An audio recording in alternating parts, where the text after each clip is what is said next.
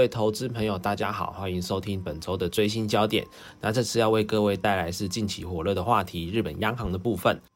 那我们接下来会先讲到日本景气的现况，再来再来的话讲到日本央行的政策，最后的话会是日债及日元的一个行情展望。首先，我们先看到日本景气的部分啊，在 GDP 的部分，呃，日本近期的消费回升，实质 GDP 稳定成长啊。二零二二年第三季实质 GDP 表现稳健，已经连续六季的年增率是维持正成长。从细项来看的话，可以看到说，在右边右边的部分，民间消费支出年增率是呃持续的回温，从原本的一呃第一季的一点五趴，到第二季二点六趴，到第三季的三点八趴。那企业设备投资年增率也是直接飙升到三点八趴的部分。呃，但是呢，进口还是大幅的增加，使得进出口呈现一个负向的贡献呢。随着日本开放边境哦，服务贸易复苏将会抵消商品的贸易赤字，实质 GDP 将会稳定的成长那接下来看到近期每个国家关注的一个焦点，也就是通膨 CPI 的部分。那日本的话，CPI 上升的速度减缓，有未来是有望触顶的。在十一月，CPI 年增率由十月的三点七趴小幅上升至三点八趴，核心与核心核心 CPI 也分别上升至三点七趴以及二点八趴。那其中上涨的主要原因，呃，依然是日币贬值，还有食品能源价格的高涨。但我们可以看到说，这个上升的速度已经变慢了。而且和平核心 CPI 是持续高于日央所设定的一个两帕的目标水准。日本央行总裁黑田东彦也认为说，二零二三年后核心 CPI 还是会回到两帕之下。观察细项来看哦，食物和居家用品还是推升十一月 CPI 年增率的一个主要动力哦。燃料和水电费的话仅有小幅的下降，其余的话则变化不大。再来，我们可以看到日本的制造业以及非制造业信心指数哦。大型的制造业信心指数从前季的八降至七，已经连续四季下滑。这主要是因为担忧全球经济成长减缓以及全球的原物料成本上升的一个原因。但是中小型制造业信心则受惠于经济略有复苏而而略有上升哦。但是日元贬值所造成的一个原料成本上升，仍旧是压抑其成长的一个主要原因。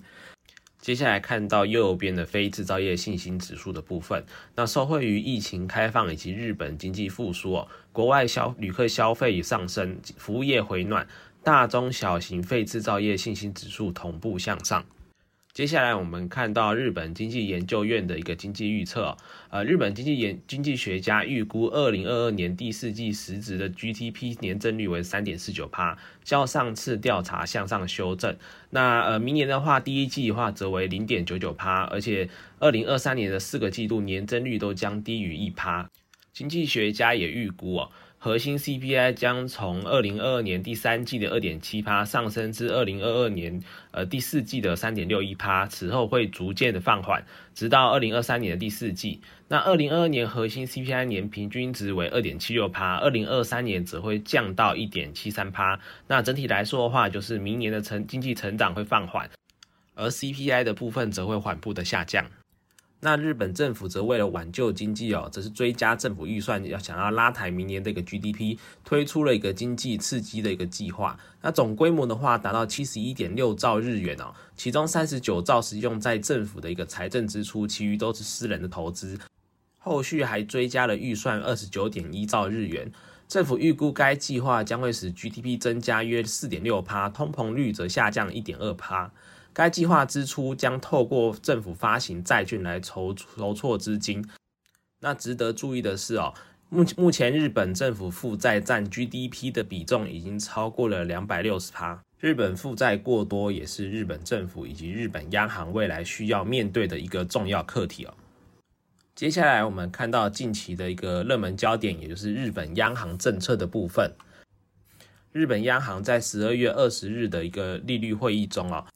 除了维持基准利率负零点一趴，以及呃十年期公债值利率目标保持零趴之外呢，他们还放宽了十年期值利率控制区间，从原本的呃零点二五趴放放宽到零点五趴，而且未来将会在每一个工作天以零点五趴的一个固定利率持续购买十年期的一个政府公债。那市场一开始解读这个放宽十年期殖利率控制区间的动作，呃，是一个升息而且结束宽松的一个第一步。但是黑田东彦在接下来的谈话中表示，放宽 YCC 区间并不是一个升息，也不代表说日本会结束一个宽松货币政策。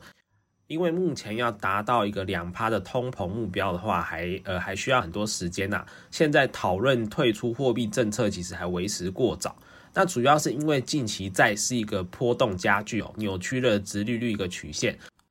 那可以看到右边是一个呃 BOJ 公布的直利率曲线。那在呃在这次会议之前，可以看到说十年期公债直利率是低于旁边短更短期的一个公债直利率。那这变成是一个呃直直利率曲线扭曲的一个状况啊。那在原先的一个价政策框架下。是要把十年期债券殖率控制在零点二五趴，那日央日本央行会持续不断买进日债，而且这个这个动作会导致说一个货币政策传导机制的失能，而且会让日元陷入一个下降螺旋，也就是日元会呃一直持续的贬值，所以呢放宽这个殖率区间将有助于止稳日元哦。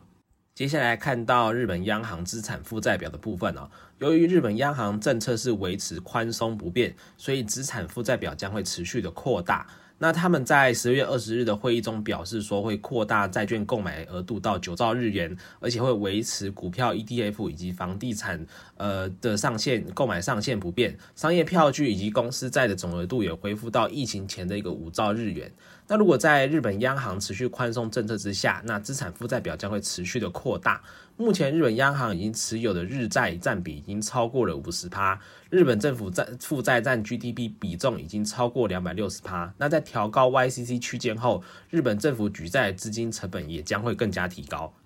接下来，日本央行关注的重点，也就是呃新任总裁的部分。因为目前的一个日本央行总裁黑田东彦曾经在国会上表示说，呃，他个人并没有意愿要连任这个央行总裁哦。而且明年三月的一个货币会议会较往年提前一周召开，所以市场是传出说黑田东彦可能会提前卸任，让呃未来的正副总裁可以同时上任哦。目前呼声最高的下一任日本央行总裁是现任的副总裁宇宫正佳，以及前副总裁中贞弘哦。那因为这两位央行总裁的一个候选人之前都有发表过说，并没有很支持一个过度宽松的一个言论，所以在他们如果上任之后，未来挑战最重要的就是要审查以及修改当前的一个呃货币宽松的一个框架，包括说是不是要维持两趴的一个目标，呃通膨目标或以及长期利率目标的一个修正，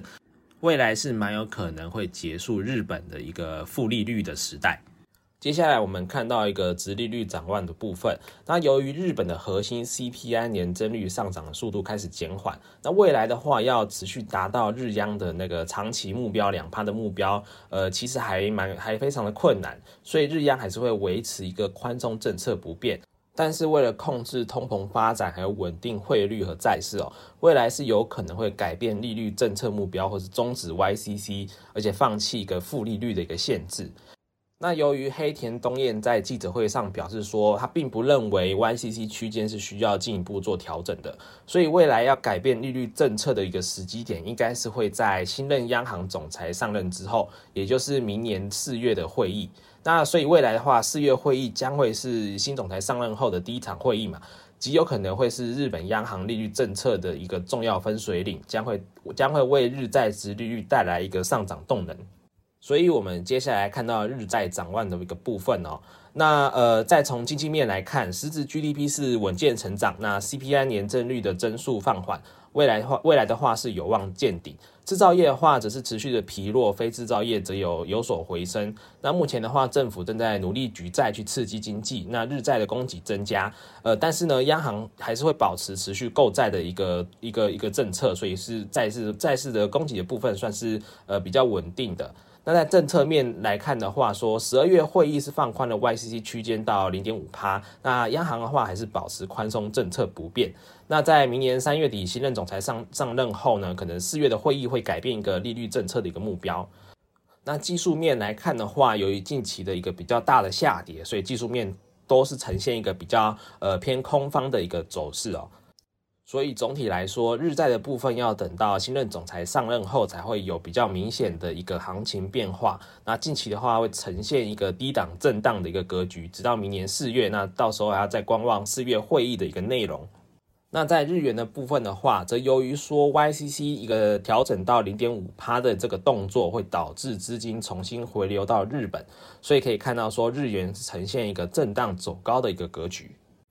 以上就是这次的最新焦点。如果想要完整的简报内容的话，可以到元大期货官网下载哦。也欢迎投资朋友继续关注元大期货研究最前线的频道，里面有非常多的影音内容，都是由分析师团队所精心准备的议题。喜欢我们的影片的话，也不要忘记帮我们按赞、订阅以及分享哦。我们下次见，拜拜。